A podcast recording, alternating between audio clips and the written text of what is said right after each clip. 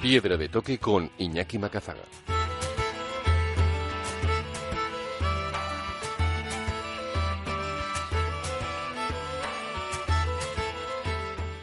Aquí arranca Piedra de Toque, el momento de los viajes, la montaña y la aventura en Onda Vasca con todos los contenidos siempre accesibles en piedradetoque.es. Hoy queremos salir en bicicleta de montaña por los caminos de Euskal Herria y hacerlo en concreto a través de los centros de BTT Euskadi. Hoy nos guiará Eduardo Sanemeterio, responsable del centro BTT Valderejo, a saber qué ruta no destaca, qué caminos y qué posibilidades de disfrutar sin salir de, Euskadi. La propuesta literaria será la sección que cierre el viaje de hoy. Aquí arranca Piedra de Toque rumbo a los senderos de Euskal Herria en bicicleta.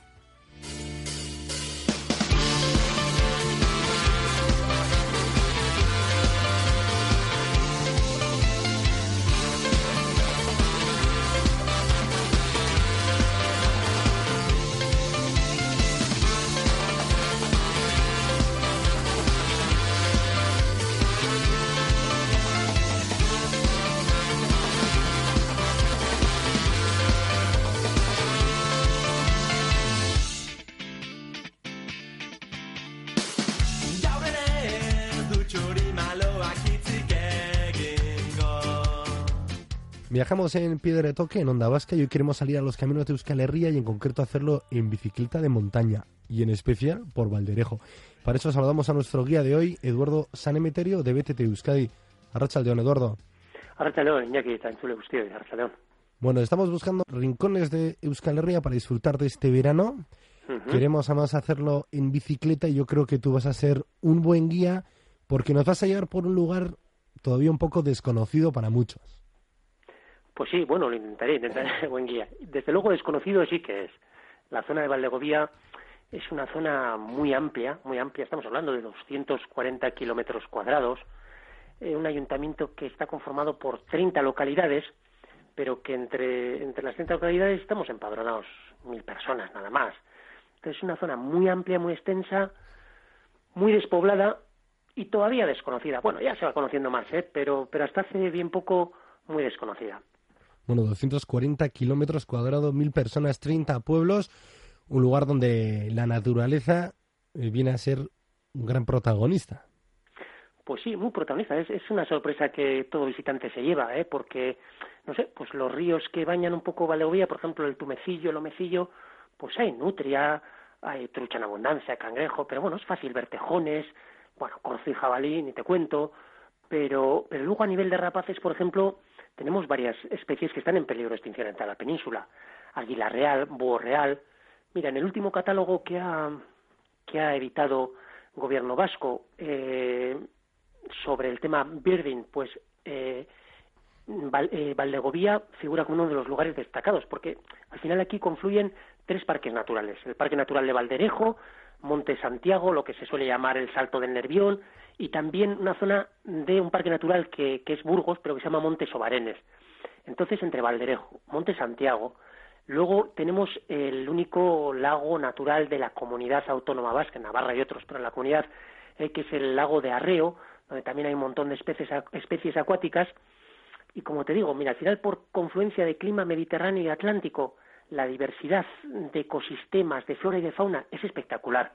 Y todo el mundo que nos visita se da cuenta de que en rutas de, un par de horas puedes pasar al final por lugares de, de, río, de prado, de alledo, de robledal, de encinar. El pino, el pino que tenemos aquí es el, es el pino autóctono, el rojo al, bar, no es el insignis. Entonces, la verdad es que es un lugar que merece la pena descubrir, sí. Bueno, pues sí, nos decías 240 kilómetros cuadrados, tres parques naturales y mucha diversidad paisajística. Así que un buen lugar para explorarlo en bicicleta porque al revés, no nos vamos a aburrir, sino nos vamos a enganchar eh, a este lugar. Pues no os vais a aburrir, la verdad. Está, mal que yo lo diga, pero nosotros tenemos clientes que llevan aquí 15 años, porque como te decía antes, el, bueno, pues el centro B Valderejo, Añana, el centro BTT Valderejo Añana está enclavado, está ubicado en el Camping Angosto, ¿eh? que está aquí en Villanaña, en Valdegovía.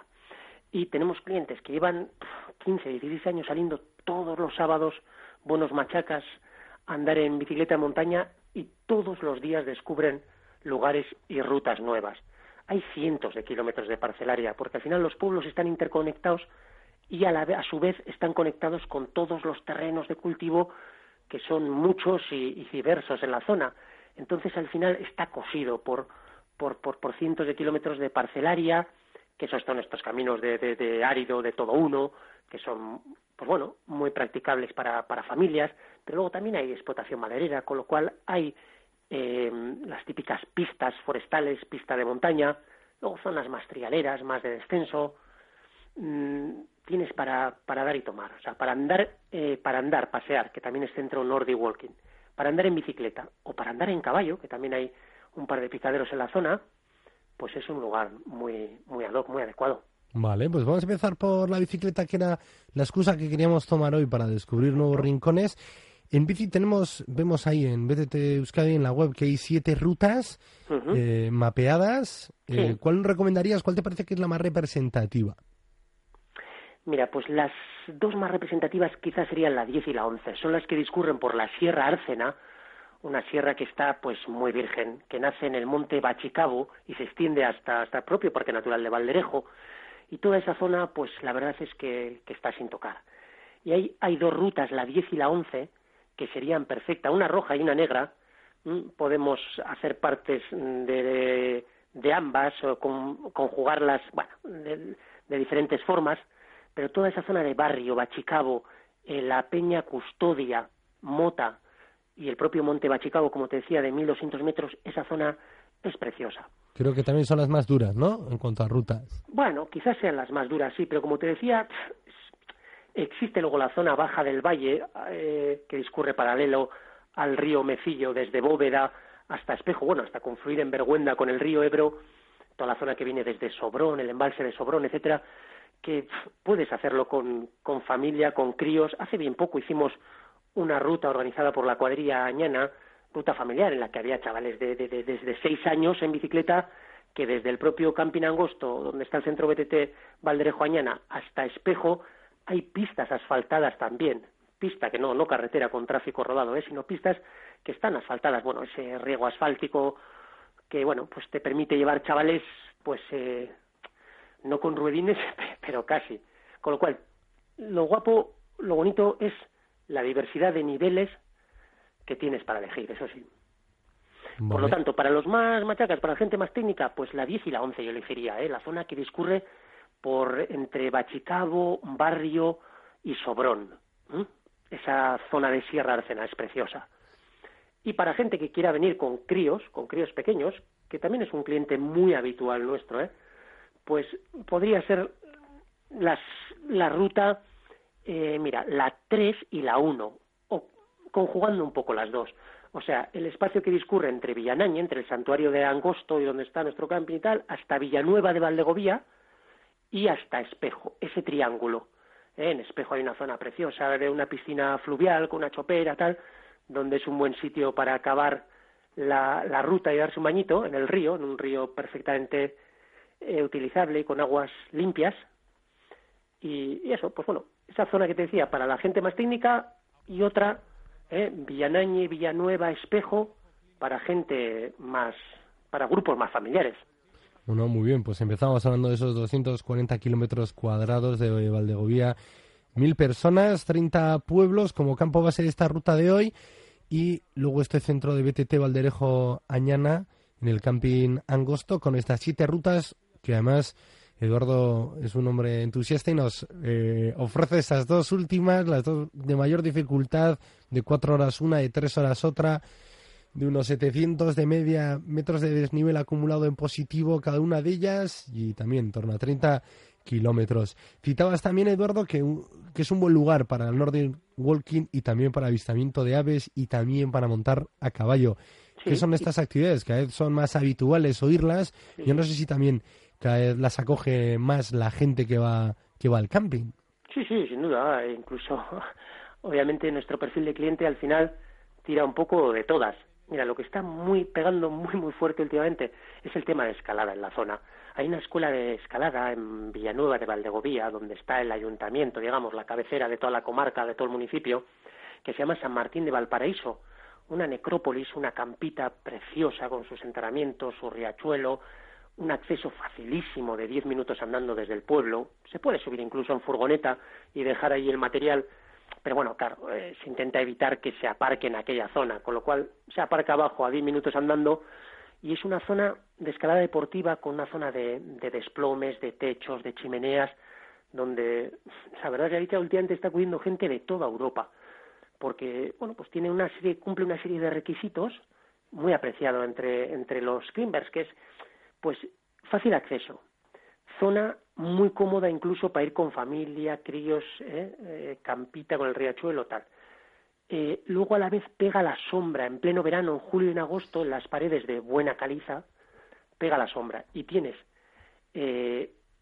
vías de máxima dificultad, de máxima dificultad, o sea, con desplomes y techos muy fuertes, pero luego también vías muy facilitas para hacer con chavales o tal. Entonces, lo de, lo de la escalada está pegando fuerte. Observación de aves también. Y luego, por las características del espacio que te comentaba, tan amplio y tan diverso, pues el tema de pasear con Nordic Walking o caballo, pues también son actividades que están, que están cuajando, la verdad, sí. Bueno, Gordo, te atreves con todo, ¿eh? Lo mismo nos invitas a coger la bicicleta con las rutas más exigentes que nos pones a escalar o el Nordic Walking o los caballos. El tema del Nordic Walking, eh, ¿qué tal? Va teniendo también buena acogida. Sabemos que no tiene más dificultad, ¿no? Que caminar con esos bastones, pero que uno desarrolla todavía mucho más músculos que no era consciente al utilizar los brazos al andar, que tampoco hay que buscar hacer grandes desniveles, sino pasear y llanear y buscar una, una ruta así senderística eh, ¿Qué tal tú? ¿Ves que la gente, los clientes del camping, pregunta por el Nordic Walking? ¿Respondes muchas dudas? ¿Animas a mucha gente? Pues sí, mira, estamos organizando ahora desde la oficina de coordinadamente entre la oficina de información de, de Valdegovía y nosotros como Camping Angosto cursillos gratuitos para la gente y es un tema que aunque a todos nos parece, bah, pues sí, al final es andar con bastones y tal, ¿no? Te parece una, una técnica menor y tal, pero quien lo prueba realmente se engancha porque se da cuenta que puede llegar a andar 6, 7 kilómetros a la hora, o sea, casi lo que vendría a ser un, un trote, ¿eh? o sea, eh, casi como la velocidad de, de, un runner, de alguien que va corriendo, pero con un esfuerzo mínimo. Y que, y que al día siguiente no, no tienes agujetas por todos lados, porque al final estás utilizando todo el cuerpo. La gente que prueba le, le gusta mucho. Esto, como sabes, era una técnica que utilizaban los esquiadores de fondo, pues para practicar en época de, de que no había nieve, y está, está cuajando más, sobre todo también con gente que ya, pues bueno, ya también entradita un poco en años y que no quiere machacarse tanto en alta montaña, pero a la vez no quiere renunciar a hacer unas trekking, unas travesías majas, largas, ¿no? Y con esta técnica, pues puedes hacer eh, recorridos largos en poco tiempo, a cierta velocidad, pero sin machacarte ninguna parte del cuerpo porque distribuyes mucho el esfuerzo entre todos los músculos del cuerpo. Está muy bien, está muy bien. La verdad es que merece la pena probarlo. Y yo creo que lo que tú dices, lanzarse a probarlo. ¿eh? Yo lo probé en la costa una vez, Eduardo, y también era un poco escéptico de caminar con bastones sin necesidad, pero eh, caminas con ellos, te das cuenta que te facilitan muchísimo más el paso y que incluso te entretienen y acabas caminando a un ritmo bastante majo y, y, de una forma muy natural. O sea, no tienes que mover un brazo y luego el otro y tal, sino que vas coordinándolo, lo integras en, en la zancada y caminas muy rápido y, oye, y es divertido también. Al final viene a ser algo más que caminar. Es una cosa entre, entre correr y caminar que tiene su gracia y, está enganchando a la gente, la verdad, sí, sí. Sí, y en el norte de Europa ha pegado fortísimo. Bueno, y luego decías el caballo también, como una actividad más. Oye, ya hemos hecho bici, hemos hecho Nordic Walking, escalada, ¿por qué no montar a caballo? También un lugar en el que uno, si eh, se queda, ¿no? Ya de campo base en este centro de BTT, en el camping, ¿también animas a montar a caballo, a probarlos? Sí, pues tenemos un amigo aquí que tiene, que se llama Gaubea Ecuestre, en, nada, a tres kilómetros del camping, que estamos hablando de un centro ecuestre, joder, pues con una pista cubierta de 40 por 20, que acaba de organizar un campeonato de Euskadi de saltos, que ha hecho eh, un raid, se llama, o sea, largos recorridos con caballos árabes, pero bueno, hace bien poco hicieron una prueba de 80 kilómetros, por eso no, no estaba exagerando cuando te hablo de cientos de kilómetros de parcelarias y de caminos intravalle dentro del valle. O sea, esta prueba de caballos había una de 80 kilómetros, otra de 20, y vamos, discurría por una parte minimísima del valle. Sí, para montar a caballo, excelente también. ¿En serio? Eh? ¿Organizó el mismo lo red con, con la gente que frecuenta su hípica? Sí, sí, claro. Oye, sois unos lanzados, ¿eh? ¿Verdad? Bueno, no, la, verdad es que... 80 kilómetros de raid, eso ya más que afición, ¿eh? La gente que, que conozca el valle, porque mira, yo suelo decir en plan de broma, yo también he andado como, bueno, pues como casi todos los vascos hemos andado mucho por Pirineos, ¿no? Y yo suelo decir medio en bromas, medio en serio, que esto es el mini Pirineos. ¿Por qué? Porque tienes de todo.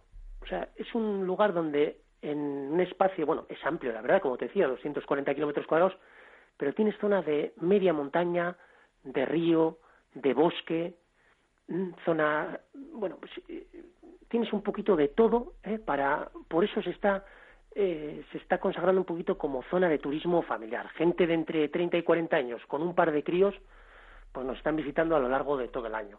¿eh? Ahora en verano sí que, pues bueno, viene gente del resto del estado o viene gente de Europa a hacer estas actividades más específicas de escalada ¿eh? o incluso de pesca, pesca sin muerte, también hay buenos ríos en la zona, pero sobre todo a lo largo del año nos visita gente de dentro de la comunidad autónoma vasca, aparte es igual, es entre guipuzcoanos, vizcaínos y alaveses, gente joven, ¿eh? que de repente un buen día te das cuenta que tienes un par de churumbeles, pero te das cuenta que puedes seguir escalando, puedes seguir andando en bici, puedes seguir andando por el río, puedes seguir eh, haciendo montaña. Pues sí, si hay algún escéptico que vaya, porque veo que energía no te falta, Eduardo, y te cae ahí algún despistado y lo pones enseguida a montar en bicicleta, en caballo o lo que haga falta. Citabas también una actividad que no quiero despedirte sin que nos des algunas pinceladas. Esto el avistamiento de aves que cada vez es más frecuente en el Pirineo, o en el Prepirineo Navarro también, que ves a franceses con unos prismáticos alucinantes, ¿no? Que parecen cámaras con un teletipo, pero no, son son prismáticos para ver las aves, incluso a veces vestidos de una forma así un poco discreta, ¿no? De camuflaje para poder disfrutar del avistamiento. ¿También nos lo recomiendas? Yo creo ahí en la zona de Monte Santiago, con el salto de Nervión, se verá bastante.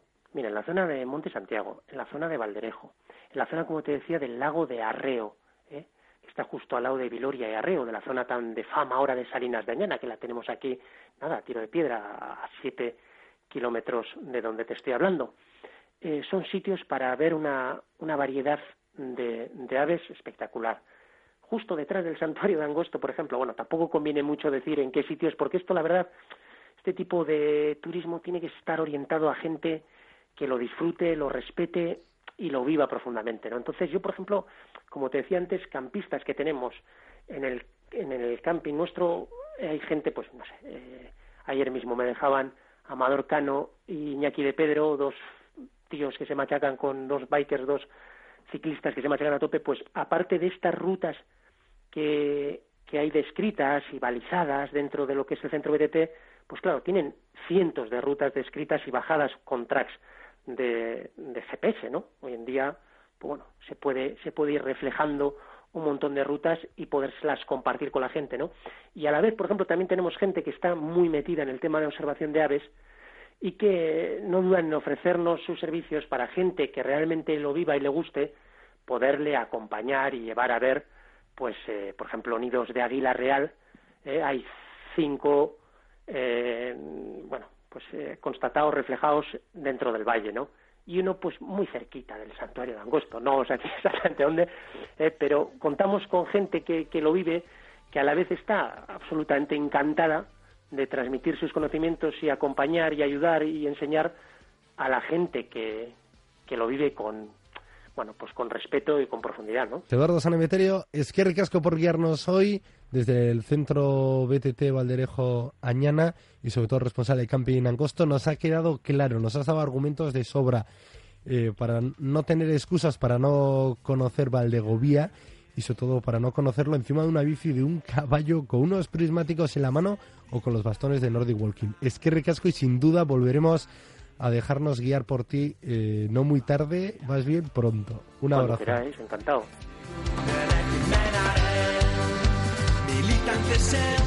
Onda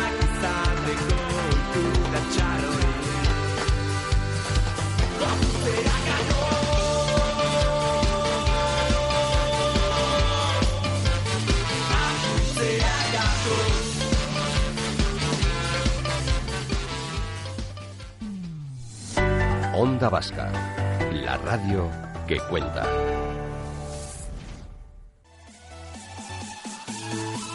El deporte se vive en Onda Vasca. Fútbol. Vamos a seguir hablando de fútbol porque por los micrófonos esta mañana de Onda Vasca han estado Julen Lopetegui, el entrenador del Oporto. Baloncesto. Y bueno, pues decirte una vez más que eres un auténtico sátrapa porque tu programa nos ha atrapado. Muy bien, me alegro mucho de que te atrape mi programa, que es el de todos, el de Onda Vasca. Ciclismo. Y la verdad es que coroné primero el puerto ese, puntué en la montaña y, y al final de vuelta me pude llevar el mayor de la montaña. Remo. Yo creo que va a ser una regata muy disputada con, con Orio y que y que Orio va a andar muy muy muy rápido, o sea que habrá que hacerlo todo todo muy bien para estar ahí arriba peleando con ellos. Pelota. Pero el mejor pelotero es uno que vive en Estados Unidos, en Tampa, que fue pelotar y un tal, creo que se llama Beitia. ¿Cuánto vale una pelota? Creo que sobre 100 dólares. ¿Una pelota 100 dólares? Coño, Carísimo. que tiene música la pelota. Y mucho más. Toda la información deportiva en Onda Vasca. Digo, esto, pues claro, nos, nos dieron de cenar como, como, como una boda, ¿eh? Además, si tú le das el visto bueno, es que estaba No, le damos el visto bueno, hombre, le ponemos nota alta, que duda cabe. La radio que cuenta. Emozioz betetako uda Onda Baskan. Aintzat hartuko duzun irratia.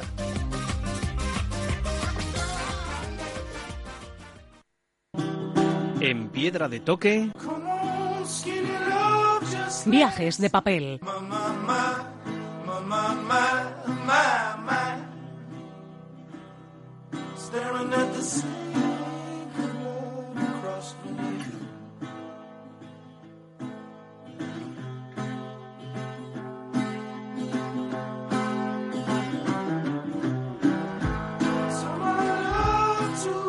Viajamos en Piedra de Toque, ahora es el momento de la propuesta literaria del día que hoy queremos que nos la haga Javier Cámara, responsable de la librería Cámara de Bilbao.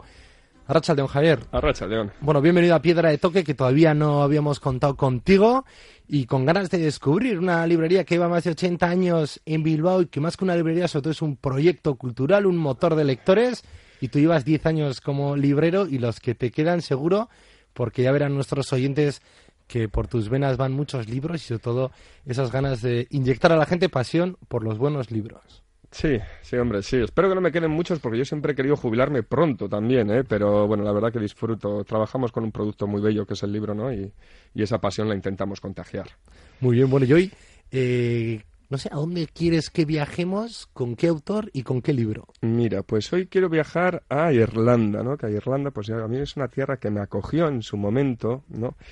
Y hace poquito leí un libro, además, por obligación, que yo no, la verdad que no leo por obligación, pero era de un amigo editor de Sordica, ¿no? que me dijo, oye, léete este libro que lo quiero presentar en tu librería. Y la verdad que lo cogí, lo empecé a leer, pero ya cuando empiezas a leer algo por obligación, pues sabes que, que no, ¿no? Estás ahí más de que no. Oye, y encantado, encantado de la vida. El título es eh, Regreso a Innisfree, es de Jesús Yuste, y la verdad que son siete, ocho cuentos con los cuales eh, nos van metiendo en la historia, bueno, no en la historia de Irlanda, en el sentimiento este irlandés, ¿no? Irlanda es un pueblo en el que tiene mucha gente que ha emigrado fuera, ¿no? Y por un lado están esos valores clásicos en, en todos estos cuentos, que es el, el inmigrante que ha ido fuera, que añora su tierra, que muchos de, de esos relatos vuelve a su tierra, ¿no? Pero buscando algo, buscando esa, esa identidad o ese sentimiento de identidad que él tiene, pero a la vez en todos estos relatos también él mete elementos súper modernos, ¿no? Yo, por ejemplo, ahora mismo me acuerdo de uno en el que, pues es, lo voy a destapar un poquito, ¿no? Pero es la historia de, pues es una madre que ha tenido a tres chavales, ¿no? A los chavales, pues bueno, eh, les ha educado bien, les ha pagado lo que, lo que ha podido, el, el marido falleció muy joven, ¿no? Cuando los chavales eran muy pequeños y la mujer pues tuvo que tirar adelante con toda la familia. Y entonces, pues un día aparece muerta. Los chavales viven todos fuera y pues se reúnen en, en el funeral y, luego pues están en la casa pues ordenando un poquito las cosas de la madre y de repente pues empiezan a ver cartas y empiezan a ver documentos y, resulta que su madre que tiene un montón de dinero, que tiene muchísimo dinero, tiene cuentas en bancos con miles de, de- de millones ¿no? de, de euros y, claro los chavales no, no saben de dónde vienen, de, de dónde no viene eso y al final en- encuentran un armario que está escondido y, cerrado, abren ese armario y encuentran un montón de novelas eróticas, un montón de, de la autora más famosa del mundo de esas novelas eróticas. Y descubren por un texto en el ordenador que su madre es la autora de toda esa serie de, de, novelas eróticas, ¿no? Por decirlo de alguna manera, de las sombras de Grey. Solo que ellos no lo saben y además todos ellos han leído alguna y pues tienen sus cuentan su historia, ¿no? Con, con esa novela. Entonces juega un poco con lo tradicional, pero también te meten unos marcos ahí como muy modernos, muy divertidos también, muy fresco. Hay a veces que parece un poco a la serie esta Black Mirror también, ¿no? Luego hay un relato de fantasía también de unos druidas ahí que te que te deja muy bien colocado. O sea, la verdad que, o sea, un gustazo. O sea, lo empecé por obligación, pero ahora vamos, es de lo que más recomiendo en, la librería. Son siete, ocho relatos.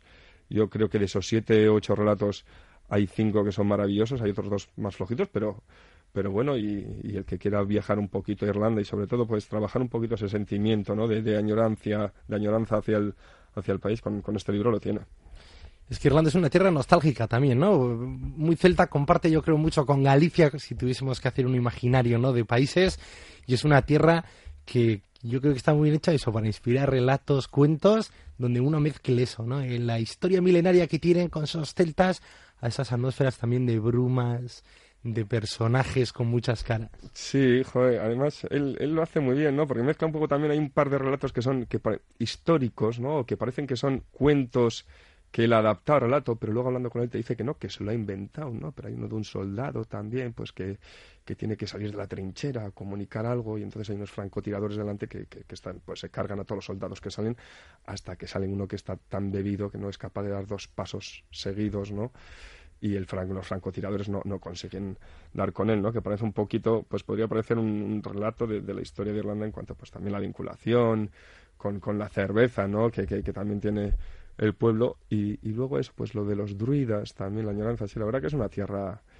Yo estuve ahí una temporada, la verdad que me acogió muy bien, la tengo mucho cariño y, este libro pues me, me, la ha puesto, me la ha hecho revivir un poquito aquella experiencia, la verdad. Ha actualizado todos esos recuerdos. Pues entonces nos lo apuntamos, yo creo que nos has dado argumentos de sobra para leerlo o por lo menos para apuntárnoslo. Y ahora el verano es un buen momento para leer desde el lugar que, queramos y viajar a donde queramos. Así que regreso a Innisfree de Jesús Juste, apuntado que es que ricasco. Vale, es que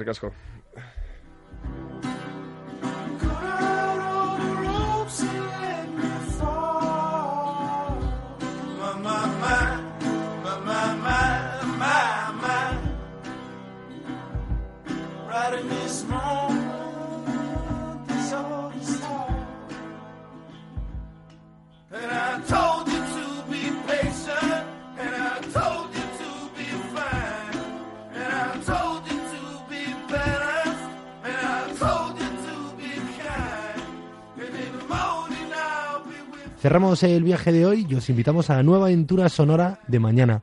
Gabón, Onda y